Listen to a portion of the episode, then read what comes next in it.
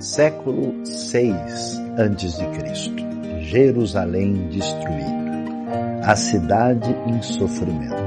O profeta Jeremias chora dia e noite. Mas de repente, no meio da escuridão da dor, um grito forte se eleva. E Jeremias observa que no meio desse sofrimento terrível, ainda existe a ação especial de Deus. Que ação é essa? É a ação das misericórdias. Misericórdia é não receber aquilo que merecemos.